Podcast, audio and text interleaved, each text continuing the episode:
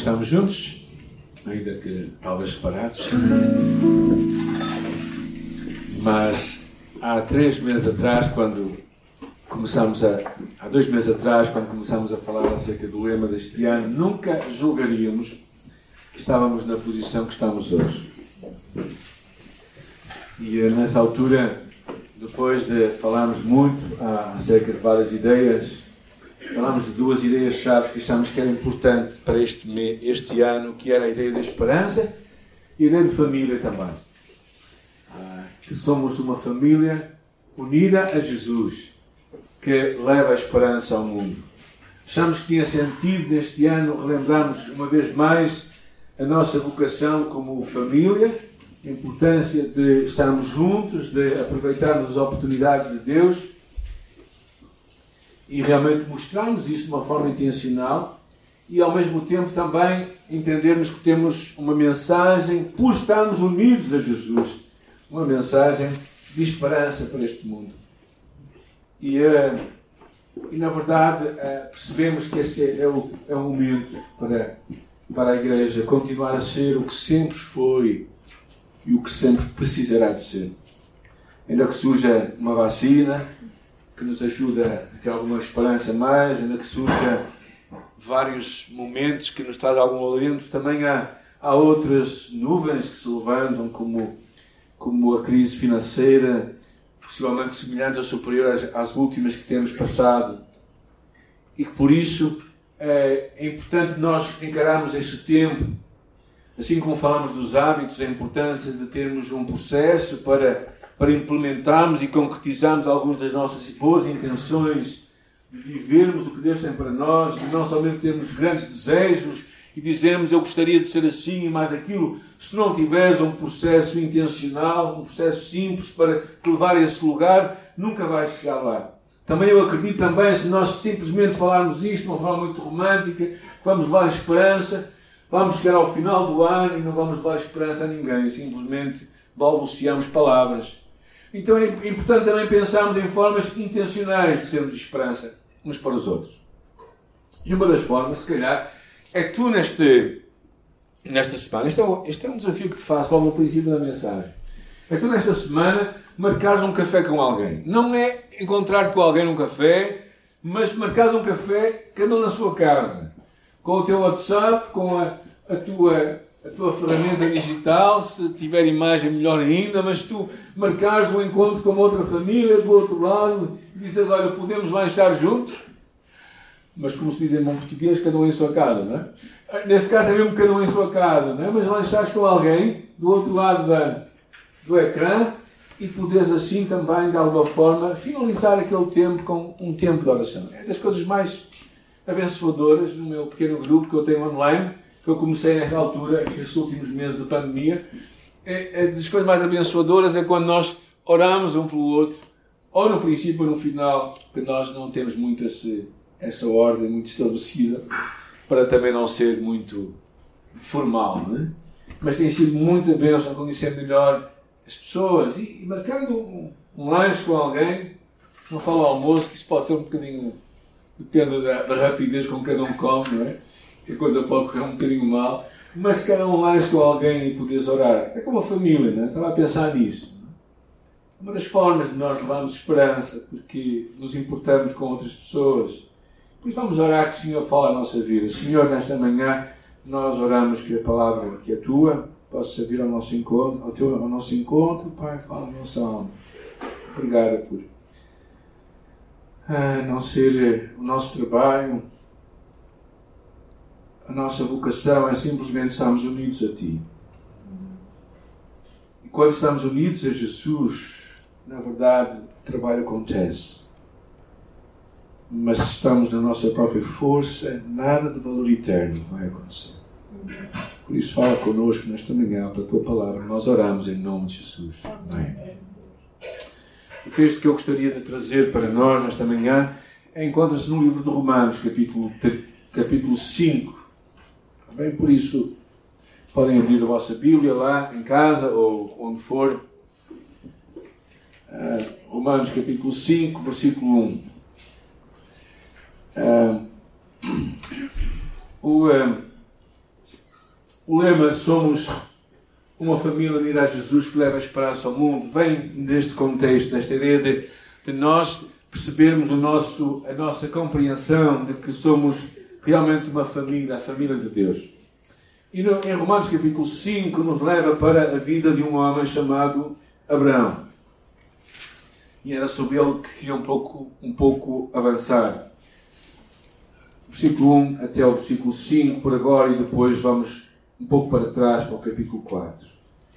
Já encontraram? Quem encontrou em casa diz graças a Deus. Quem está aqui também pode dizer graças a Deus.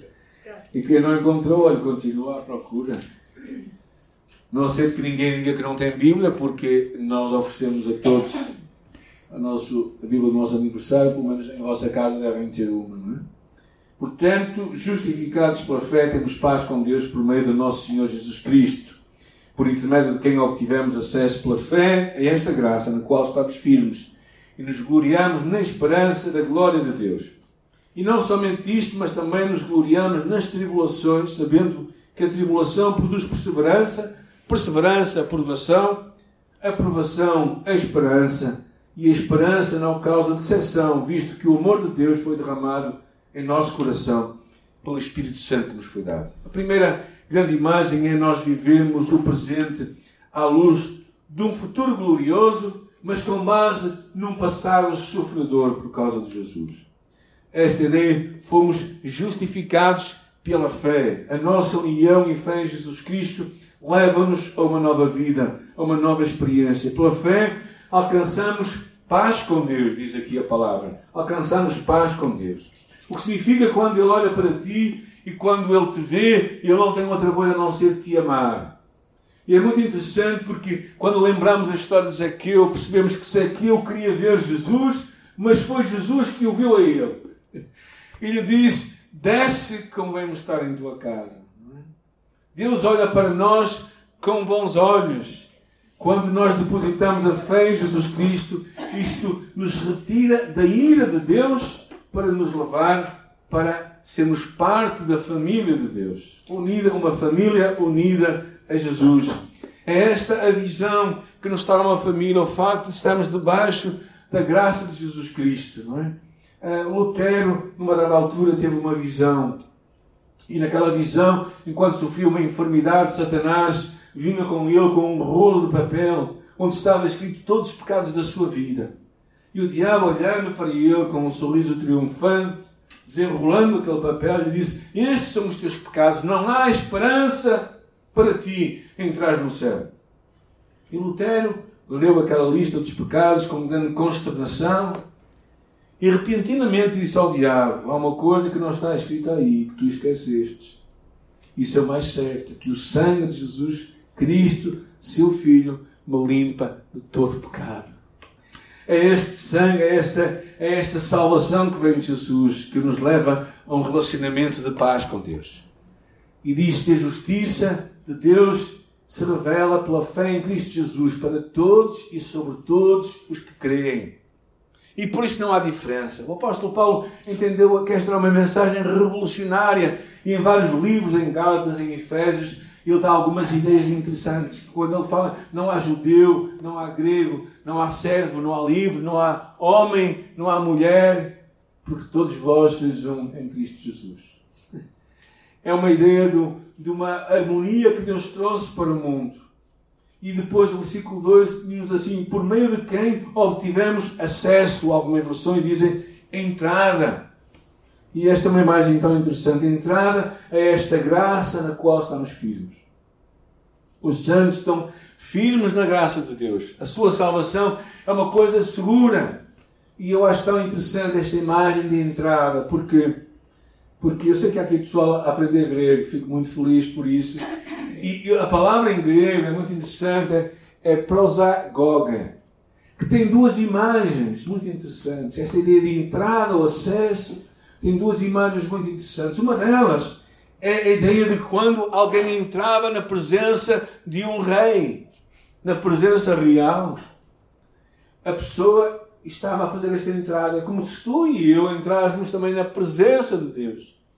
E uma outra ideia muito interessante é que aquele lugar, aquela entrada, era um lugar onde os, porto, onde os barcos atracavam, um porto, uma enseada, um lugar seguro. Para nos dizer o quê? Que não dependemos de nós próprios para esta salvação, mas Deus preparou uma entrada, um lugar onde tu seguramente podes estar e onde podes entrar na presença do Rei. Que grande promessa! Que grande segurança! Por isso, esta primeira ideia que eu acho que vem desta passagem é uma ideia tão revolucionária, o facto de que nós podemos viver também à luz do futuro. Porquê? Porque ele depois, no, no, no final do versículo 2, diz assim: E nos gloriamos na esperança da glória de Deus. O que é que isto quer dizer? Quer dizer claramente que há a nossa vida não se resume aqui há, há, uma, há, uma, há um futuro glorioso que nos espera. Há uma luz da qual nós temos que olhar. Nós, tu e eu, somos forasteiros e peregrinos nesta terra. E só os que têm a sua fé em Jesus Cristo é que podem esperar a glória de Deus no futuro.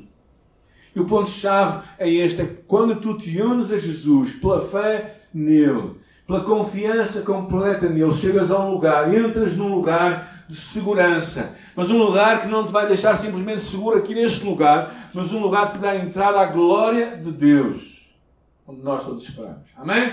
Amém. Vamos ouvir lá em casa. A segunda imagem que eu acho muito interessante é a ideia de nós vivermos o presente com ânimo. O presente. E aqui tem uma série de ideias curiosas, porque ele diz não somente isto, mas também nos gloriamos nas tribulações. Isto é, agora são um bocadinho as más notícias, mas não tão, porque elas nos levam a boas notícias. A palavra tribulação é uma ideia interessante, que é uma ideia de pressão. A palavra grega significa pressão, é tu ficares pressionado. Uma tribulação é o que causa pressão sobre nós. Todo o tipo de coisas que causam pressões. Claro que Paulo estava a falar aos romanos, que eram perseguidos por causa da sua fé em Cristo Jesus. Por eles serem cristãos, eles eram perseguidos, eles eram pressionados, eles perdiam empregos, perdiam oportunidades, perdiam, eh, perdiam uh, oportunidades que estavam para qualquer cidadão e lhes era barrado a eles. Mas a pressão que eles falavam era aquelas situações difíceis e eles a tinham por causa da sua fé em Jesus Cristo. Nós todos estamos a passar momentos de depressão. Que vem da necessidade, que vem das circunstâncias, que vem do pesar, que vem desta, deste confinamento que nos sentimos, desta prisão que se calhar todos nós estamos, não é? Ao falar há pouco com alguém, dizia: todos os dias são iguais, todos os fins de semana são iguais. E parece realmente isso. Não é? Isto é, é como um, uma tribulação, e Paulo falava disto, não é? Ele diz: nos gloriamos nas tribulações, porque Paulo tinha uma indicação que esta tribulação iria produzir paciência. E a palavra paciência é uma palavra muito interessante. Não é aquela ideia que nós às vezes pensamos da pessoa pachorrenta é paciente. Não, não é isso que está aqui a falar. A paciência que está aqui a falar é uma atitude de resiliência, é uma atitude de, de, de um espírito que pode vencer o mundo. É alguém que resiste, não resiste passivamente, mas resiste para conquistar. Então, quando nós passamos por uma pressão, a pressão pode produzir em nós esta, esta, esta atitude de nós resistirmos, de nós olharmos para a frente com vontade de vencer. E essa vontade de vencer vai produzir uma prova. Fala aí, ou experiência, como dizem algumas outras traduções, que era uma palavra que tem a ver com a purificação, que tem a ver com retirar as impurezas, como quando se limpava os metais, como quando, se, quando era queimado o ouro para se retirar as impurezas dele. Então, o que está a acontecer é que quando a tribulação vem, ela vai produzir em ti uma atitude de nós queremos vencer. E isso vai começar a retirar e a mostrar o que está mal em nós. Aquelas impurezas, aquelas, aquelas coisas que verdadeiramente não prestam. E finalmente isso vai produzir esperança. Esperança. E esta é o grande, a minha esperança para todos nós. É que esta tribulação não é? Não nos leva a um ponto de nós desistirmos, mas leva-nos a um ponto de mudança. Ah, o fundador da BBC, que já morreu há muitos anos atrás, viveu entre o século XIX e XX, ele disse: Eu não gosto das crises, mas gosto das oportunidades que elas proporcionam. Eu achei muito interessante esta frase. Achei que tinha muito sentido trazer para nós. Eu sei que realmente esta é uma crise e eu penso que nenhum de nós gosta mas certamente haverá oportunidades. Oportunidades, porque a nossa esperança cristã também diz aqui, eu acho muito interessante, quando ele termina o versículo 5, ele diz assim: E a esperança não nos causa decepção. Porque. Alguém pode ler? O amor de Deus foi derramado em nossos corações. A esperança está fundada no amor de Deus.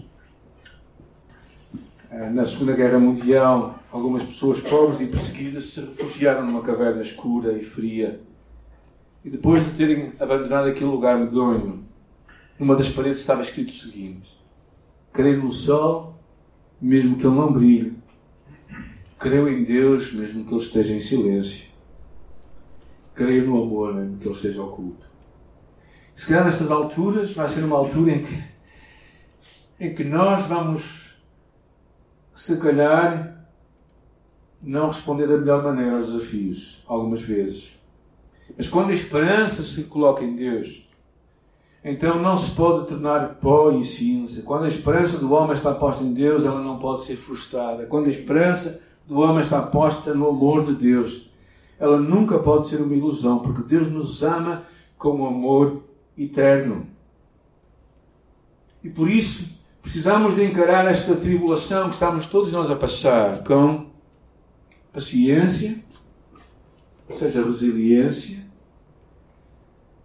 com esta atitude de saber que estamos a ser provados, ou seja, purificado o nosso coração, e finalmente para que sejamos pessoas de esperança.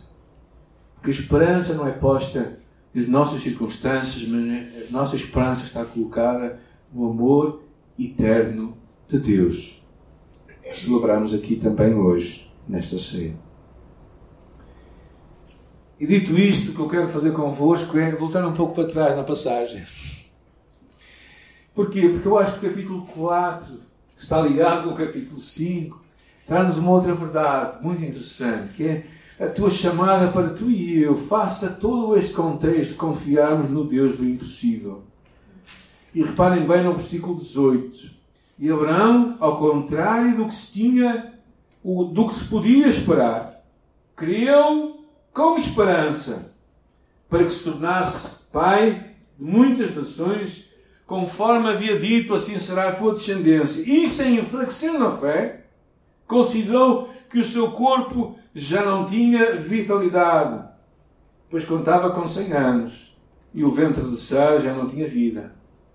Contudo, diante das promessas de Deus, não vacilou em incredulidade, pelo contrário, foi fortalecido na fé, dando glória a Deus. Claramente, uma das chaves que está envolvida nesta passagem é esta ideia da esperança do pai da fé.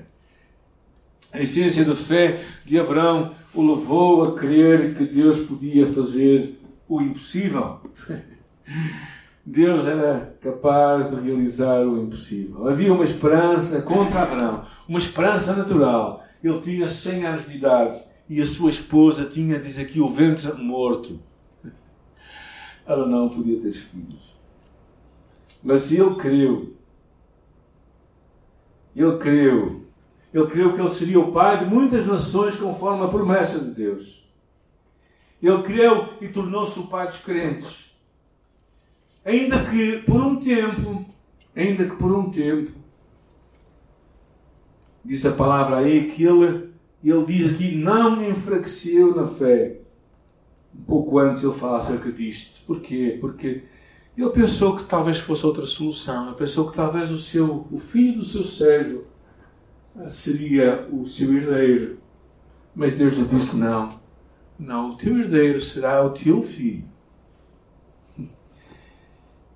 E ele não enfraqueceu na fé, nem atentou para o seu próprio corpo. O seu corpo estava tão amortecido que era impossível gerar um filho.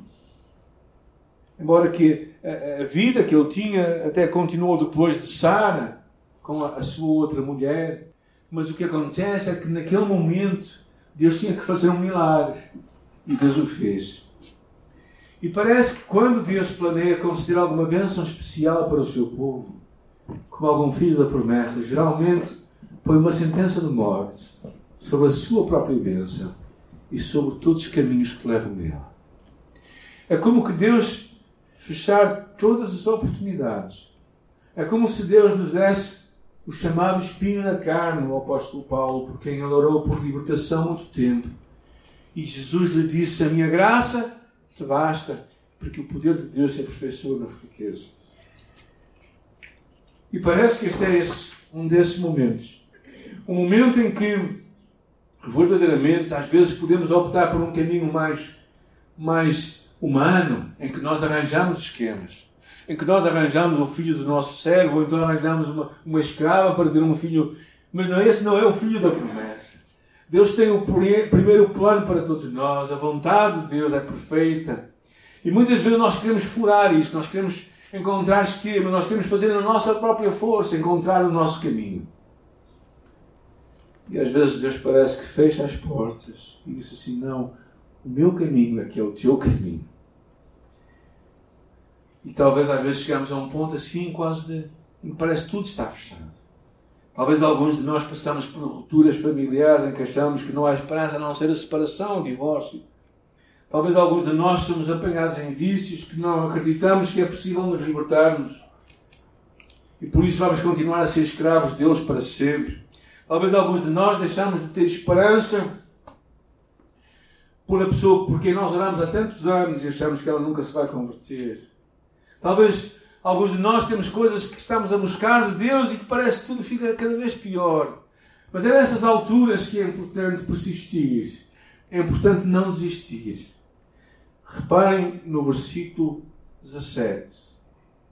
O Deus que dá vida aos mortos e chama a existência as coisas que não existem, como se existissem.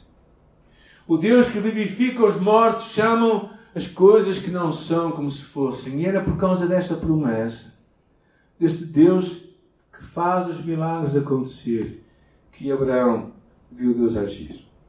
Com Deus não há impossíveis. Na verdade, a palavra do anjo, aquela mulher, Sara, foi: haverá alguma coisa impossível para Deus? E talvez se continuares a crer que tudo depende dos teus esforços, dos meus esforços, então certamente não temos outra solução a não sermos pessoas pessimistas. Mas quando compreendemos que não é o nosso esforço, mas é a graça e o poder de Deus que importa, então nos vamos transformar pessoas com esperança. Porque somos levados a crer que não há impossibilidades para Deus. Uma mulher chamada Anne Hunter Small, era uma missionária escocesa e professora também. Já viveu há quase 200 anos atrás. Foi missionária na Índia. O seu pai havia sido missionário também. E o seu pai dizia: ah, Oh, quão maus e tolos são os que não fazem nada a não ser grasnar. Ou seja, fazer barulho. E há muita gente que só faz isso. Só, só anda a grasnar, a lamentar-se da vida mas ela tinha um lema favorito dela, era esta: uma igreja que vive atreve-se a fazer algo. Isto tocou no meu coração. Este atrevimento, atrevimento que só se faz possível para um homem e para uma igreja que toma Deus pela sua palavra. Este atrevimento que ousa acreditar em Deus, que é um Deus que derrama em nosso coração o seu amor e que nos pode fazer ver muito mais além. Este atrevimento que leva a vermos um Deus que tantas vezes parece que vai fechando todas as portas para que Ele seja a única solução. Eu acho que é isso que Deus faz em muitas alturas em nossa vida. Parece que Ele vai fechando as portas para perceber que nós precisamos de buscar. O mundo diz que enquanto há fé há esperança. Na verdade, isto é baseado num provérbio. Provérbio 4, Eclesiastes 9,4 diz assim: Para aquele que está entre os vivos há esperança. O povo não sabe, mas está na Bíblia. Tu estás vivo, então ainda há esperança. A nossa esperança baseia-se num Cristo vivo, no qual estamos unidos pela fé em Jesus Cristo e com o qual temos paz com Deus. A tribulação, a pressão que tu e eu estamos a viver neste momento deverá produzir em nós resiliência, uma atitude de perseverança, um caráter provado, para que vai, para que esperança emane do nosso coração. Porquê?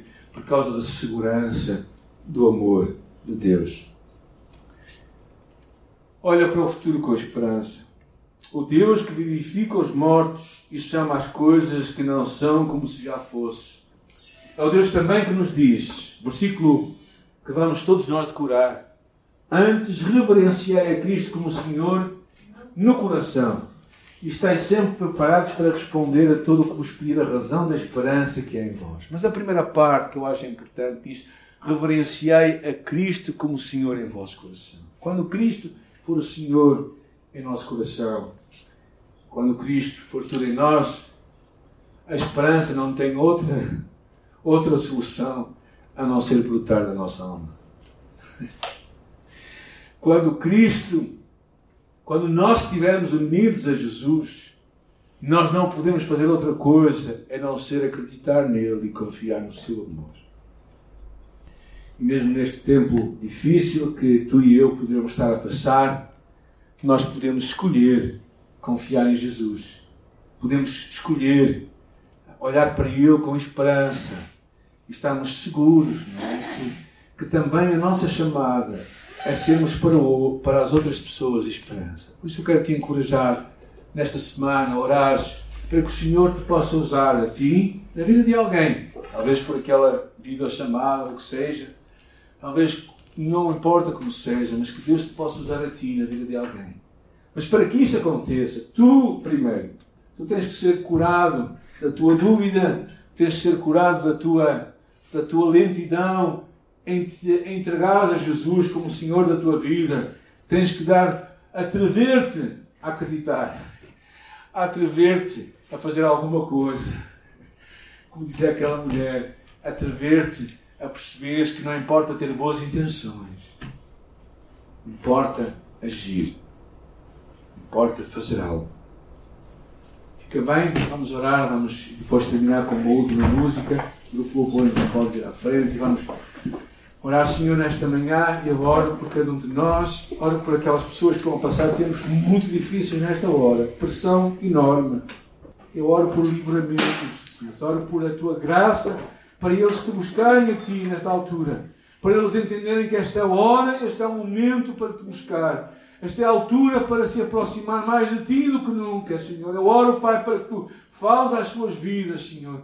Eu oro para que nesta hora eles te busquem com todo o seu coração e para que nós que estamos à sua volta, seja no nosso trabalho, seja na nossa vizinhança onde nós vivemos, seja na nossa família com quem nós estamos, seja na nossa igreja com quem nos cruzamos, Senhor, que nós possamos ser motivo de esperança nas suas vidas, que nós possamos entender também que se calhar nós somos a resposta de Deus para as suas vidas.